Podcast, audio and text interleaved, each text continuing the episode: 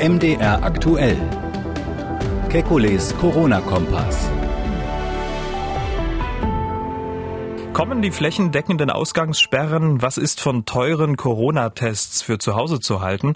Sollte man sich Atemmasken selber bauen? Und was ist denn nun mit Ibuprofen? Und was bedeuten die guten Nachrichten aus China für uns? Wir wollen Orientierung geben. Mein Name ist Camillo Schumann. Ich bin Redakteur, Moderator bei MDR aktuell des Nachrichtenradio. Und jeden Tag lassen wir die wichtigsten Entwicklungen einschätzen und wir beantworten Ihre Fragen zum Coronavirus. Das tun wir mit dem renommierten Virologen und Epidemiologen Alexander Kekulé. Ich grüße Sie, Herr Kekulé. Hallo, Herr Schumann. Gestern haben wir beide ja so ein bisschen rumorakelt, wer wohl von uns beiden in den nächsten Wochen Covid-19 bekommen wird. Wie geht's Ihnen so? Mir geht's blendend. Ich muss ja ständig irgendwelche Kontakte mit anderen Menschen ähm, leider aufrechterhalten. Aber wenn man sich da entsprechend schützt und entsprechend mhm. verhält, geht's einem gut.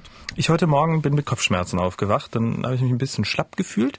Und ich muss zugeben, man achtet jetzt sehr verstärkt auf kleine Anzeichen. Geht's Ihnen auch so? Das ist auch so. Tatsächlich haben äh, meine Frau und ich auch heute Morgen festgestellt, dass wir Kopfschmerzen haben. Die sind aber zum Glück verflogen. Bei ihr mit einer Ibuprofen-Tablette, bei mir ganz von selber. Das muss nicht immer was mit ihr Corona zu tun haben. Aber ich glaube, es ist ganz wichtig, diese Angst, die man da hatte mit dieser Aufmerksamkeit, das muss man wegwischen. Solange man nicht richtig hustet und Fieber hat, ist ja. alles gut. Stichwort Ibuprofen, da reden wir dann nachher in der Sendung auch nochmal. Ähm, also sozusagen Kopfschmerzen, das ist sozusagen auch, man darf jetzt auch nicht ähm, hyperventilieren erklären, oder? Man darf mal Kopfschmerzen haben oder sich schlecht fühlen oder ähnliches.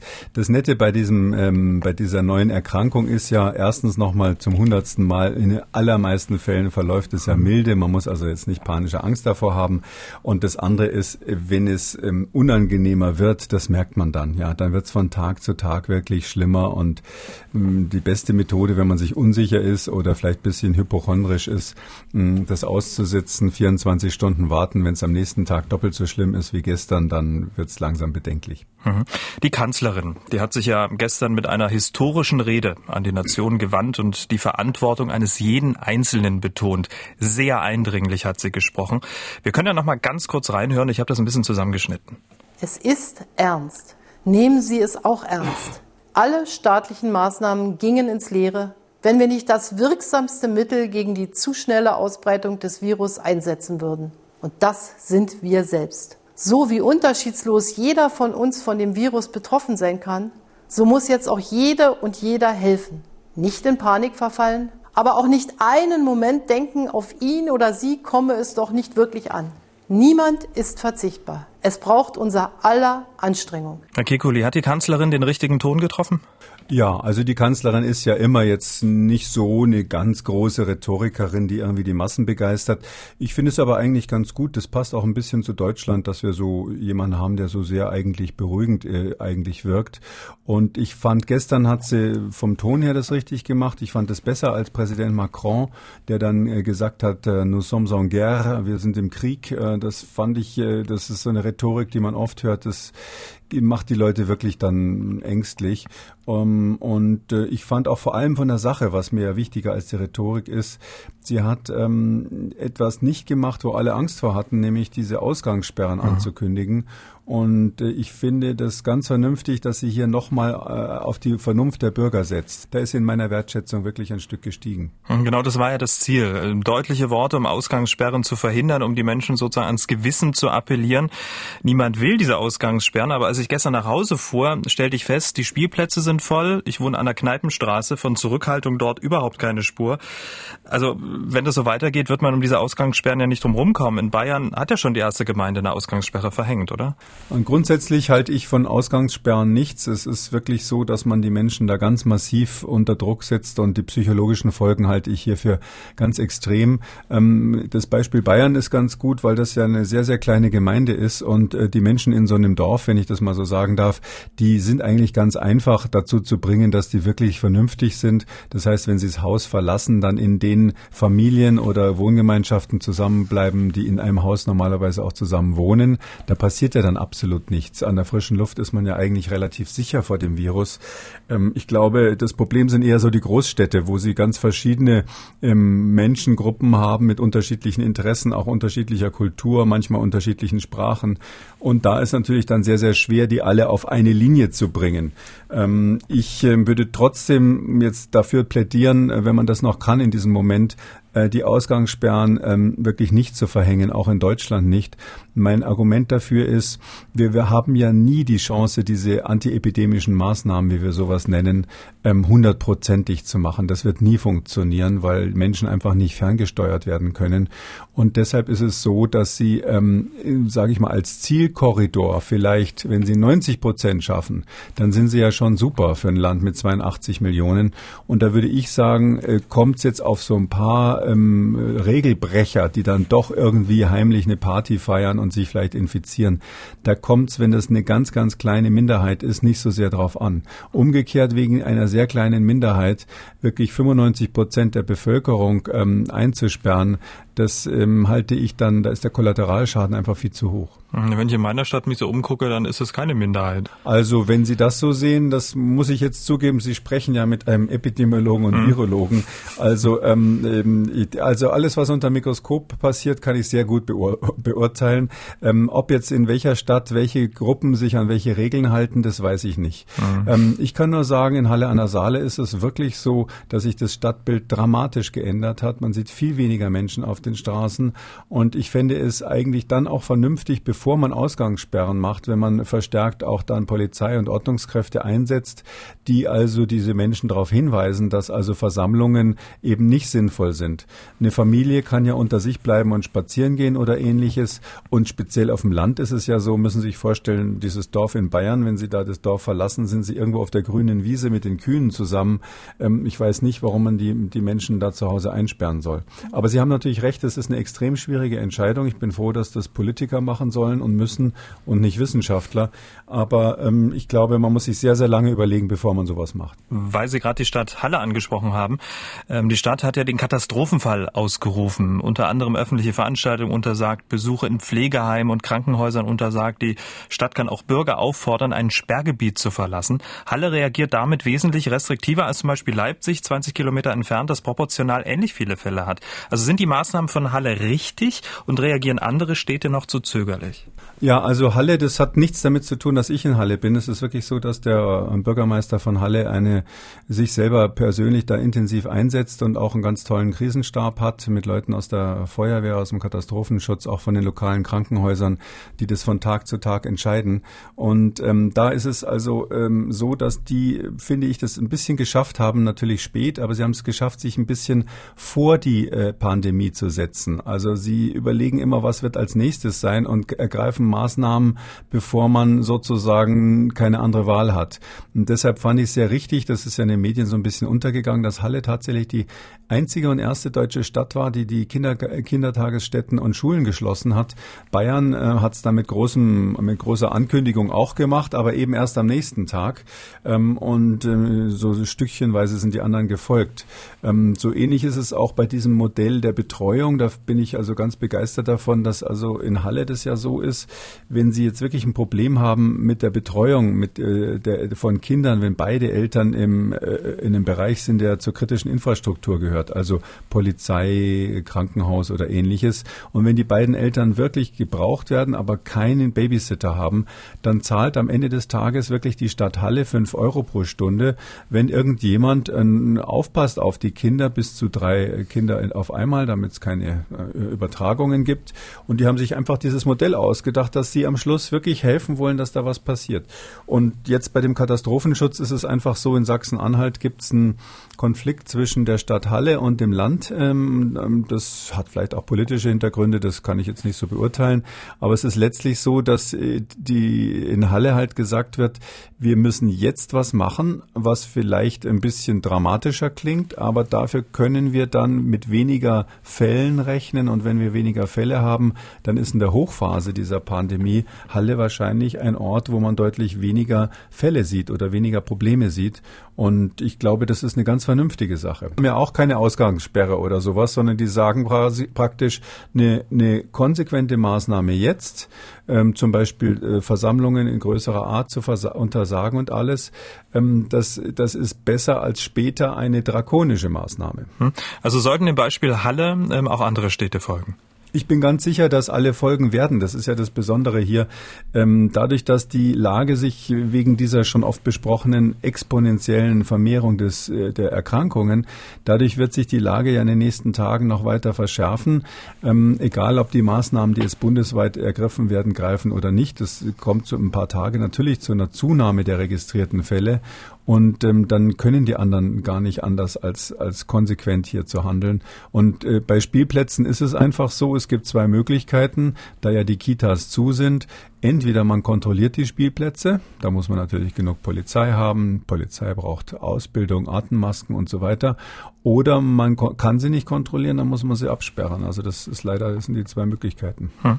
Kurzer Blick ins Ausland. Die ähm, Niederlande verfolgen einen anderen Ansatz zur Bekämpfung der Corona-Krise als die meisten europäischen Staaten. Die Regierung setzt auf die Idee der Gruppenimmunität, äh, wonach es dann sinnvoll sei, dass sich möglichst viele junge und gesunde Menschen infizieren, um so eine Art ja, Immunitätsschutz für die Alten und Vorerkrankten zu bilden. Die Regierung hat jetzt klargestellt, dass diese Gruppenimmunität nicht als Ziel verfolgt wird, sondern dass das nur eine absehbare Folge sein könnte. Mal so grundsätzlich, was halten Sie von dieser Idee da in den Niederlanden? Na, die Idee ist ja von vielen ähm, diskutiert worden. Wir haben, ähm, als die ganze, als diese Pandemie losgegangen ist, ähm, habe ich das schon im Januar diskutiert mit Kollegen aus Hongkong, die die Lage in China äh, beobachtet haben, was man überhaupt machen soll. Die Frage ist ja, das Konzept heißt quasi, mh, wenn wirklich nur alte Menschen und Menschen mit Vorerkrankung schwerst erkranken und das Risiko ganz stark auf dieser definierbaren Personengruppe liegt, dann wäre es ja eine Option zu sagen, für die würden wir jetzt alle äh, ganz besonders sichern, sozusagen in Fort Knox alle ähm, äh, sichern, schützen. Und die anderen lassen es über sich ergehen, sind dann immun. Und wenn man also fast nur immune Menschen hat, wir nennen das dann Herdenimmunität, dann kann man auch die Alten wieder rauslassen, weil die Wahrscheinlichkeit, dass die sich dann infizieren, nicht mehr so hoch ist. Ähm, das, davon wurde nach langer, langer Diskussion damals im Januar schon von äh, zumindest den Fachleuten, mit denen ich da konferiert habe, abgesehen, weil wir gesagt haben, wir wissen nicht genau, wie, wie gefährlich das Virus wirklich ist.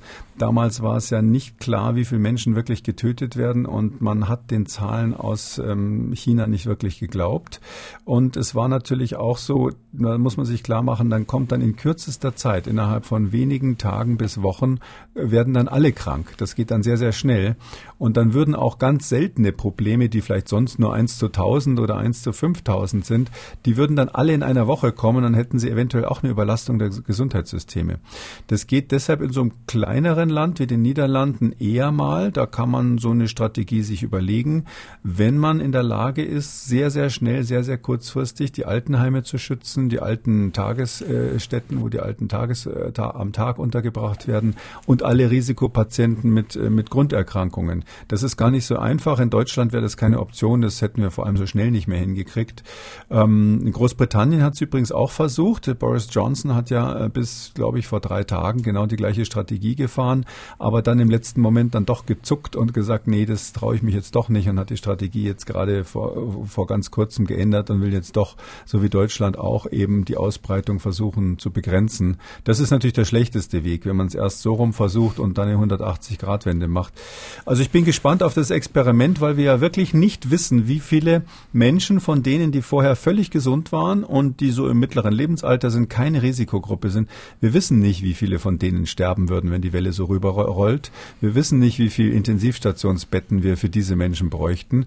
Ähm, und es kann schon sein, dass das in Holland gut geht. In so einem Land mit einer geringeren Bevölkerungsdichte, das ist schon möglich. Könnte. Könnte, ja, es könnte. Aber für Deutschland, wie gesagt, keine Option. Wir sind zu heterogen und wir würden es vor allem nicht hinkriegen, die Risikogruppen schnell genug in Deckung zu bringen. Hm. Zurück nach Deutschland. Ähm, die Kanzlerin, die hat sich in ihrer Ansprache ja auch zum deutschen Gesundheitssystem geäußert. Wir können ja noch mal kurz reinhören. Deutschland hat ein exzellentes Gesundheitssystem. Vielleicht eines der besten der Welt. Das kann uns Zuversicht geben. Aber auch unsere Krankenhäuser wären völlig überfordert, wenn in kürzester Zeit zu viele Patienten eingeliefert würden, die einen schweren Verlauf der Corona-Infektion erleiden. Das sind nicht einfach abstrakte Zahlen in einer Statistik, sondern das ist ein Vater oder Großvater, eine Mutter oder Großmutter, eine Partnerin oder Partner. Es sind Menschen. Und wir sind eine Gemeinschaft, in der jedes Leben und jeder Mensch zählt. Jeder Mensch zählt und Deutschland hat eines der besten Gesundheitssysteme der Welt, sagt die Kanzlerin. Und ähm, als die Ansprache lief, hat das Bundesgesundheitsministerium getwittert, dass morgen, also heute, endlich die ersten 10 Millionen Atemschutzmasken an Ärzte und Kliniken geliefert werden können. Herr Kekuli, bestes Gesundheitssystem der Welt. Und erst heute wird so eine, in meinen Augen, Kleinigkeit wie die Verteilung von Atemschutzmasken angegangen. Wie passt das zusammen? Tja, also es ist so, wir haben auf jeden Fall das teuerste Gesundheit, eines der teuersten Gesundheitssysteme der Welt. Ähm, als Normalbürger kann man sich ja schon mal die Frage stellen, wenn man jetzt außerhalb des medizinischen Bereichs ist, wir geben 11 Prozent des Bruttoinlandprodukts für den medizinischen Bereich aus, für Gesundheit. Also 11 Cent von jedem Euro, den einer verdient, wird dafür ausgegeben. Und dafür kriegen wir quasi nicht einmal diese Masken geliefert, wenn ich es jetzt mal so aus Sicht des Bürgers irgendwo sehe. Das Problem ist, ähm, jede Kette ist so stark wie ihr schwächstes Glied und wir haben hier schon einige Kettenglieder, die nicht funktionieren im Gesundheitssystem. Das Wichtigste ist natürlich die, das Personalthema. Äh, speziell in der Pflege sind wir, das ist ja allgemein bekannt, ähm, in einem ganz problematischen Situation in Deutschland. Ähm, und ähm, das sind ja die Menschen, die an der Front dann jetzt gerade bei so einer Infektionskrankheit alles abkriegen und die die Hauptarbeit eigentlich machen müssen.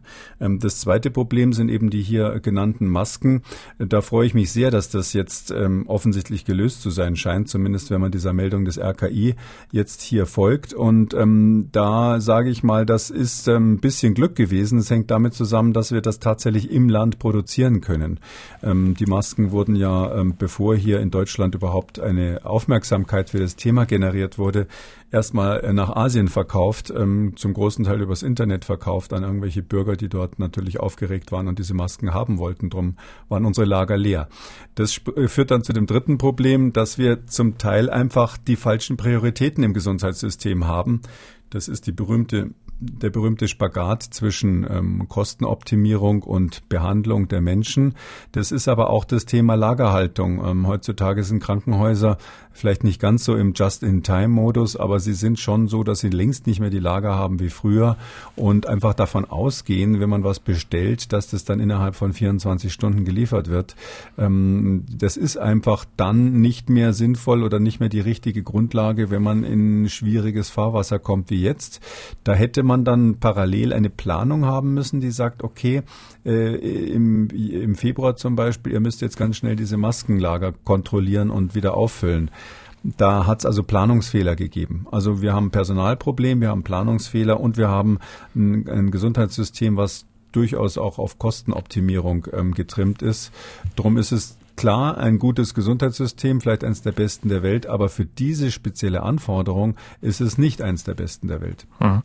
Wenn es nicht genügend Atemschutzmasken gibt, äh, vielleicht kann man sich ja eine selber bauen. Im Netz gibt es da diverse Anleitungen, wie man sich so eine Atemmaske selber baut, zum Beispiel mit Küchentüchern, dann mit Gummis, um das Ganze dann hinter den Ohren zu fixieren. Was halten Sie von so Selbstbau-Atemmasken? Na, es kommt darauf an, was man damit machen will. Ich, ich, ich warte ja immer drauf, bis die Atemmasken Gebrauchsanweisung aus Toilettenpapier irgendwo erscheint. Also würde, würde, wäre mir einiges klar plötzlich. Auf einen Schlag keine Probleme mehr, was das angeht. Ja. Nein, aber es ist so, ähm, man muss dann, das ist ja glaube ich schon relativ bekannt, man muss unterscheiden, äh, will ich mich selber schützen mit dieser Maske oder will ich für den Fall, dass ich unerkannt infiziert bin oder vielleicht auch schon huste oder ähnliches, will ich in diesem Fall meine Umwelt schützen? Äh, das, die zweite Variante, die sehr, sehr wichtig ist, ähm, die ähm, würde tatsächlich auch mit einer selbst gebastelten Maske passieren, ähm, weil da geht es ja hauptsächlich darum, bei dieser diese Infektion wird ja übertragen in allererster Linie durch feine Tröpfchen, so ein Sprühnebel, den man ausstößt beim Sprechen oder beim Husten. Und ähm, diese feinen Tröpfchen, die sind relativ groß und die fliegen nicht so weit. Also die halten sich auch nicht so lange in der Luft als Wolke oder so ähnlich, sondern die fallen dann irgendwann auf den Boden. Und Und diese, diesen Sprühnebel, den kann man natürlich unterbinden, indem man einfach so eine OP-Schutzmaske aufsetzt, so ein, so ein einfaches Stoffding, was mit Gummibändern, die hinterm Ohr klemmen. Ähm, ich muss aber sagen, ich finde eigentlich genauso wirksam die Idee, sich einfach in Cowboy-Manier ein Stofftuch Tuch, äh, über die Nase zu binden, dass also der Mund auch mit bedeckt ist. Das würde wahrscheinlich dem deutschen Vermummungsverbot unter Umständen widersprechen, je nachdem, wo man gerade hin will.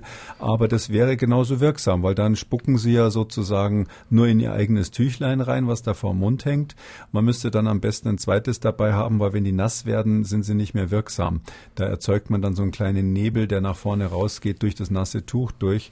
Aber solange so ein Tuch trocken ist, schützen sie eigentlich mit einem ganz normalen Stofftuch, Baumwolltuch, schützen sie ihre mhm. Umwelt auch.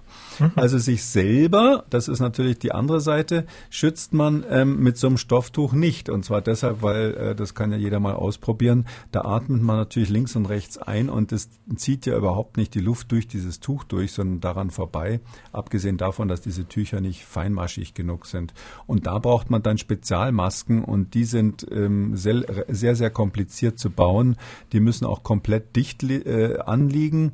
Äh, in Deutschland heißen die FFP2-Masken. Also das ist ein Partikelfilter der Stufe 2, gibt auch FFP3. Und diese Masken, die also, ähm, wenn man sie kaufen würde, mindestens 20 mal so teuer sind wie diese OP-Mundschutz, äh, die braucht man, um sich selbst zu schützen, äh, speziell im medizinischen Bereich. Wenn Sie halt zum Beispiel so eine Rachenabstrich von jemandem nehmen, der vielleicht dieses Coronavirus hat, dann wollen Sie als Arzt oder als Krankenschwester oder als Krankenpfleger wollen Sie dann natürlich so eine Maske aufhaben in dem Moment. Mhm. Und diese können Sie definitiv nicht selber bauen. Das ist völlig chancenlos und da würde ich von allen Do-it-yourself-Anleitungen abraten. Und sonst tut's wie gesagt, das normale Stofftuch auch. Okay, also wenn man selber infiziert ist, die anderen nicht infizieren möchte, geht so eine Selbstbau-Atemmaske, aber wenn man sich sozusagen selber nicht infizieren möchte, dann nicht.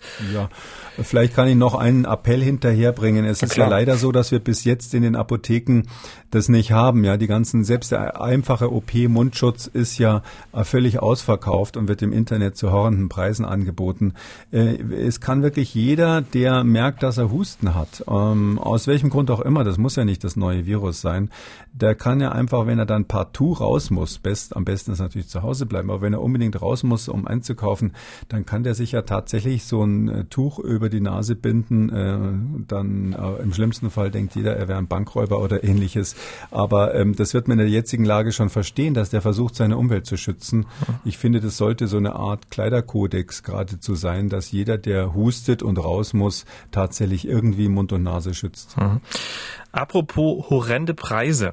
Äh, mit dem Coronavirus versuchen ja auch private Unternehmen, ähm, schnellen Euro zu machen. Zum Beispiel bietet eine Plattform im Internet Corona-Tests für zu Hause an. Da kann man sich für 250 Euro so einen Test zuschicken lassen, Abstrich machen, zurückschicken und man bekommt das Ergebnis. Und die Mitgründerin der Plattform, Jessica Chakon, hat bei Bild Online Folgendes gesagt. Wir können ja mal kurz reinhören. Also ich möchte dazu einmal nur klarstellen, wir sind natürlich ähm, eine Plattform, die das anbietet, ja. Also wir sind keine, kein Labor und auch kein Arzt. Wir arbeiten mit Ärzten zusammen und wir arbeiten auch mit Laboren zusammen, aber nichtsdestotrotz sind wir ein Dienstleister und eine Plattform, die das anbietet, dass man den Corona-Test privat sicher von zu Hause alleine erledigen kann. Deswegen sind die Kosten etwas höher als bei der Praxis. Herr Kekulé, Corona-Selbsttest für 250 Euro für zu Hause. Was halten Sie davon? Ähm, na, den Preis kann ich nicht kommentieren. Das ist äh, auch in den Arztpraxen unterschiedlich teuer. Ich habe gehört, dass man in Hamburg auch schon 250 Euro in der Arztpraxis dafür zahlen muss, was natürlich deutlich mehr ist, als man in Friedenszeiten hinlegen müsste für so einen Test. Hm, das ist einfach so, der entscheidende Faktor bei dem Ganzen ist ja der Arzt und das Labor. Ähm, diese, diese Tupfer, die man da braucht zum Abstreichen, die kosten gar nichts und die kann man sich auch überall besorgen. Äh, und sich die in den Hals zu halten, da braucht man auch keine besondere Anleitung für dafür. Ähm, und das, der, der, der Flaschenhals ist wirklich, dass man ähm, einen Arzt hat und ein Labor hat, die das testen. Und die Labore in Deutschland, da glaube ich, habe ich einen ganz guten Überblick. Die werden alle von sehr vernünftigen Leuten geleitet. Wir kennen uns auch fast alle persönlich, zum Teil schon auch aus Studienzeiten und so weiter. Und da gehe ich fest davon aus, dass da keiner irgendwie so ein Geschäftle nebenbei macht mit so einer Firma, die übers Internet dann die Tupfer vertickt letztlich. Ähm, das heißt, ich würde vor so einem Angebot dringend warnen. Wenn jemand meint, er muss unbedingt einen Test haben und aus irgendwelchen Gründen nervös ist, dann ist es Beste eigentlich, das über einen Arzt zu arrangieren, dass der Hausarzt dann halt im Labor anruft und sagt, ich habe da jemand, der springt gleich aus dem Fenster vor Angst, können Sie nicht vielleicht einen Test machen, obwohl die ähm, vom Gesundheitsamt vorgegebenen Rahmenbedingungen nicht vorgesehen sind, nicht gegeben sind.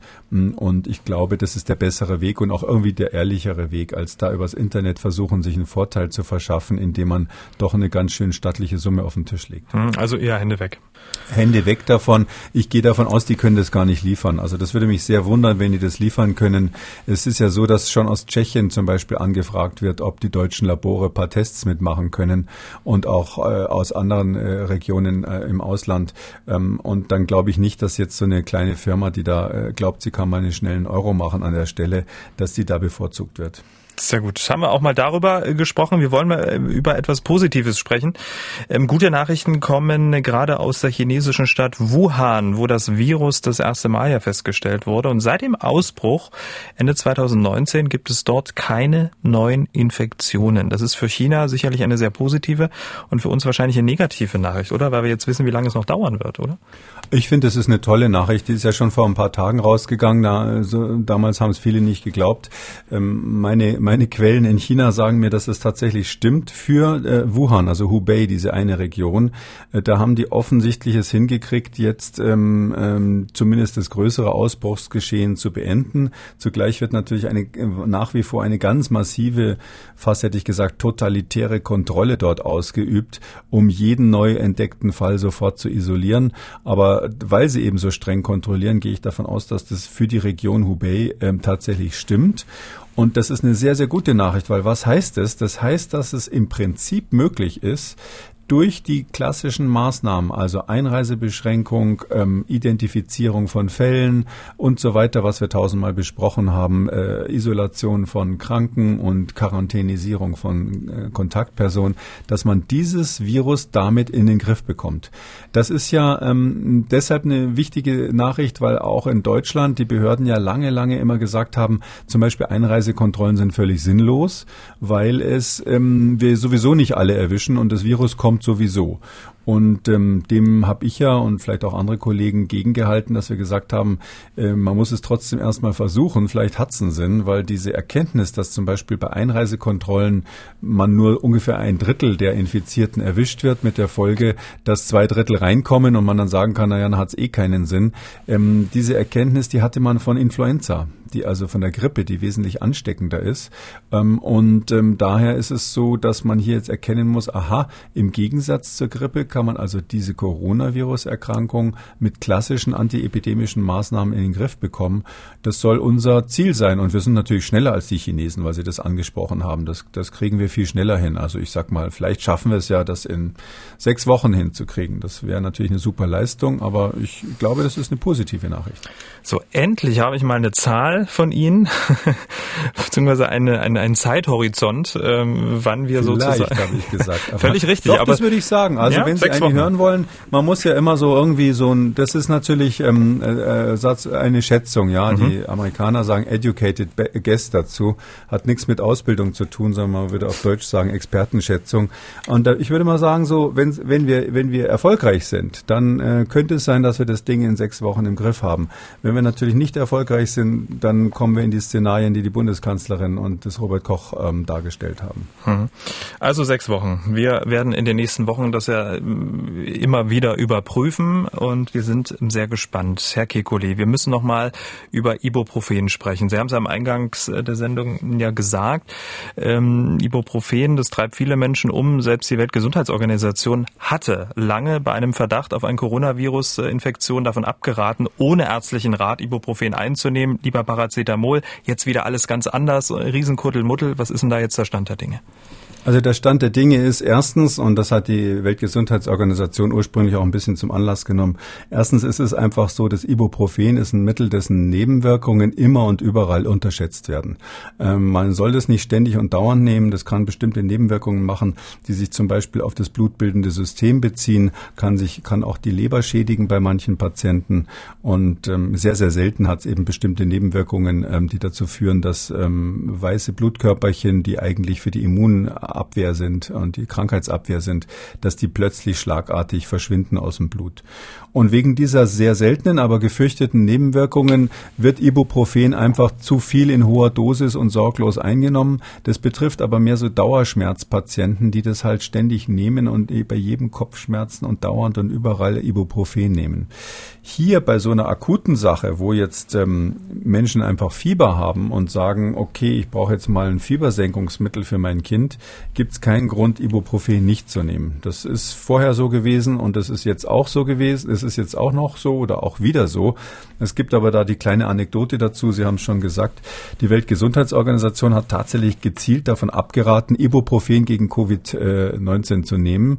Ähm, und ähm, da hat sie sich gestützt auf eine Spekulation, die in einem sehr renommierten Journal erschienen ist, äh, Lancet, ähm, eine sehr renommierte Zeitung.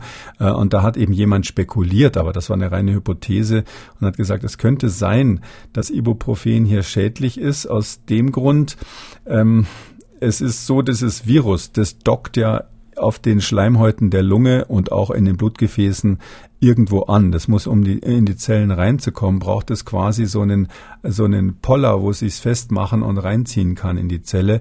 Das nennen wir einen Rezeptor.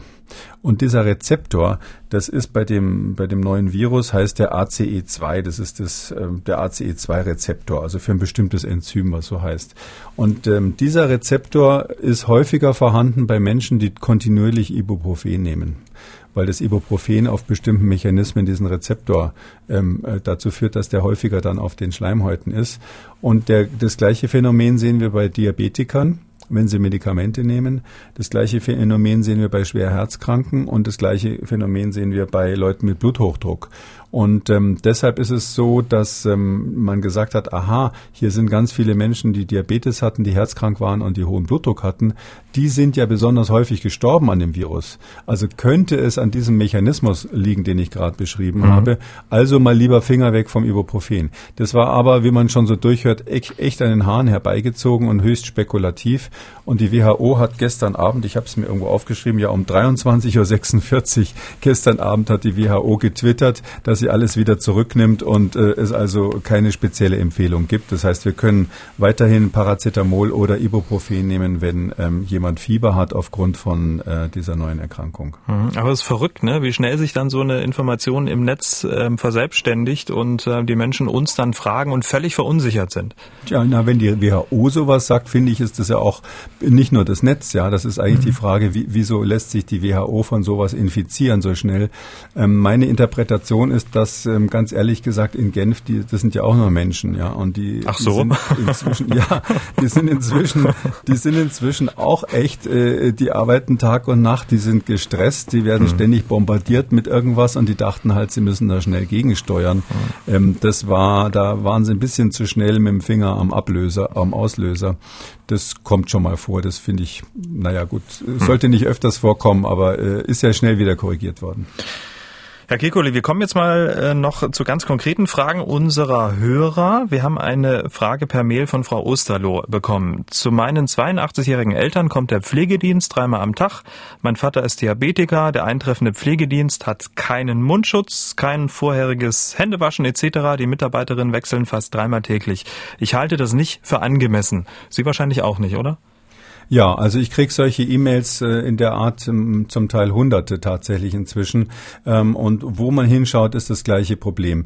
Wir müssen natürlich in dieser Phase, in der wir jetzt sind, müssen wir die, die besonders gefährdeten Menschen schützen. Und dazu müssen wir natürlich das Personal, was mit diesen Leuten zu tun hat, entsprechend ähm, auch ausrüsten, dass die zum Beispiel so einen normalen Mundschutz haben, weil irgendeine Pflegerin oder ein Pfleger könnte natürlich mal infiziert sein. Das gleiche gilt übrigens für Menschen, die an der Registrierkasse sitzen schätzen, in den Läden, die jetzt noch offen haben, da ist ja noch viel mehr Kundschaft wie sonst. Und falls da einer an der Kasse sitzt, der, äh, der jetzt äh, Covid-19 hat, ähm, dann sind sie natürlich in der Situation, dass der ganz viele auf einmal anstecken kann. Drum ist mein dringender Appell, dass man diese Menschen, die jetzt viel Kontakt haben, entweder mit gefährdeten Personen oder die Kontakt haben mit einfach einer sehr großen Zahl von Menschen, die muss man gezielt schützen durch einen Mundschutz und Handschuhe und so weiter. Hm. Ähm, aber offenbar scheint es bei den Pflegediensten sich noch nicht ähm, ja, verankert zu, zu haben. Oder hm, sie doch, haben natürlich dann auch die Not, dass sie nichts haben, was sie dann anwenden können. Das aber die, die, Menschen müssen ja auch hin. Ja, die haben bisher nichts, weil diese, diese selbst diese einfachen OP-Masken sind ausverkauft. Äh, mein Plädoyer ist ja, dass jeder, der hustet, sich sowas in der Apotheke holen kann oder dass man, wenn man im äh, Zug sitzt zum Beispiel und der Schaffner merkt, dass jemand hustet, die Anweisung ist ja, dass der dann aus dem Zug entfernt werden soll. Es wäre ja eigentlich viel einfacher, wenn der Schaffner demjenigen diskret so eine Maske in die Hand drückt. Aber da ist es ein gutes Beispiel, wo die, die einfachere und die kleinere Maßnahme nicht möglich ist, weil man sich schlecht vorbereitet hat. Die Masken sind nicht da. Also müssen die Leute aus dem Zug geschmissen werden in so einem Fall. Mhm. Und ähm, so ähnlich ist es hier halt auch. Es muss dieses Personal unbedingt trainiert werden. Die müssen wissen, wie sie das machen. Und die müssen natürlich die Ausrüstung haben. Hm, da wäre dann wahrscheinlich dann diese Tuchvariante als Quick and Dirty Lösung jetzt erstmal eine Möglichkeit, oder? Ja, genau. Solange das Tuch nicht dirty ist, kann man das durchaus machen und dann muss man es halt wechseln. Und wenn man das übrigens bei 60 Grad wäscht, ist es am nächsten Tag wieder fit, wenn, wenn man es trocken gemacht hat. Äh, die Viren mögen das überhaupt nicht in der Waschmaschine. Und schnell noch ein Tipp hinten dran, herrlich. Schnellfragerunde, Herr Kekoli, Sie wissen, was das bedeutet. Ähm, Ursula Beimer hat uns geschrieben, wie verhält sich das Virus auf Post, Zeitschriften, Verpackungen aus dem Supermarkt etc.? Schnelle Antwort. Äh, das Virus ist auf äh, rauen Oberflächen, also alle Arten von Karton und Papier, extrem instabil und ich würde sagen, dass es nur wenige Stunden überlebt, auf keinen Fall über Tage. Ist das Coronavirus über Stechmücken übertragbar? Haben wir bis jetzt überhaupt keine Evidenz für. Ähm, ich würde sagen, nein, wenn es um Epidemiologie geht. Wahrscheinlich wird man in fünf Jahren eine Publikation haben, wo man einen Fall gefunden hat, wo es mal so war, aber im Prinzip nein. Unter dem Hashtag FragKekuli kam bei Twitter diese Frage, wie lange ist man ansteckend? Jemand, der die Symptome zeigt, ist danach, nach den aktuellen Studien, da gibt es gerade eine, die vorgestern erschienen ist, ist man ansteckend äh, etwa zwölf Tage. Also 11, irgendwas ist so der Mittelwert. Das heißt, man kann davon ausgehen, dass äh, 14 Tage nach Beginn der Symptome die Ansteckungsfähigkeit in den allermeisten Fällen vorbei ist. Wir haben aber von anderen Viren die Erfahrung, dass es bei Kindern manchmal länger dauert. Äh, und für Kinder gibt es bisher noch keine Daten für Covid-19. Auf unserem Anrufbeantworter, da stapeln sich auch die Fragen. Zum Beispiel diese Frage. Hier ist Norbut hat aus Leipzig. Ich habe folgende Frage, ob man unbedingt Stückseife verwenden muss oder ob man auch Flüssigseife anwenden kann zur dauernden zum dauernden Händewaschen. Vielen Dank. Herr Kekuli, Stück oder Flüssigseife? Beides gut. Äh, eigentlich gilt die Flüssigseife sogar als, Hygienik, äh, als hygienischer, sofern man den Seifenspender gelegentlich sauber macht.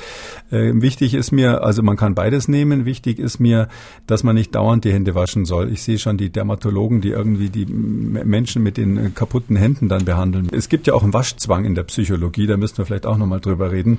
Also es ist tatsächlich so, dass man ähm, die Hände dann waschen soll, bevor man was isst oder bevor man sich selber oder anderen ins Gesicht fasst.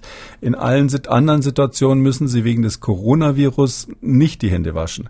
Jetzt werden natürlich einige Eltern sagen, Moment, wie ist das, wenn man von der Toilette kommt? Ja, da sollen Sie sich auch die Hände waschen, ähm, aber das hat nichts mit dem Virus zu tun. Okay. Eine Frage noch. Norbert Goldelius hat uns gemailt. Wir haben gehört, dass das Coronavirus äh, sich gern im Rachen aufhält und beim Sprechen verteilt. Wieso werden dann keine Rachenspülungen bzw. Gurgeln mit irgendwas empfohlen? Äh, das Virus ist tatsächlich leider äh, auch in den oberen Atemwegen, wie wir sagen, also nicht nur unten in der Lunge und verteilt sich beim Sprechen. Das ist wohl ein Grund, warum es so hochinfektiös ist.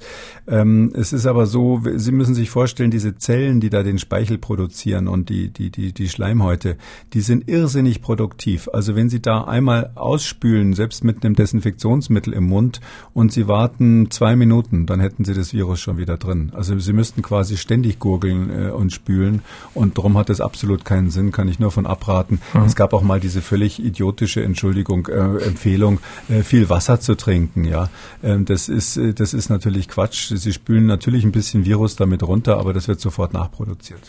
Herr Kekuli, wir sind am Ende unserer heutigen Folge. Sie wissen, ne? ich entlasse ihn nicht, äh, ohne eine positive Nachricht von Ihnen zu hören. Irgendwas, das Hoffnung macht in diesen angespannten Zeiten. Gibt es da irgendwas, was Sie für uns haben?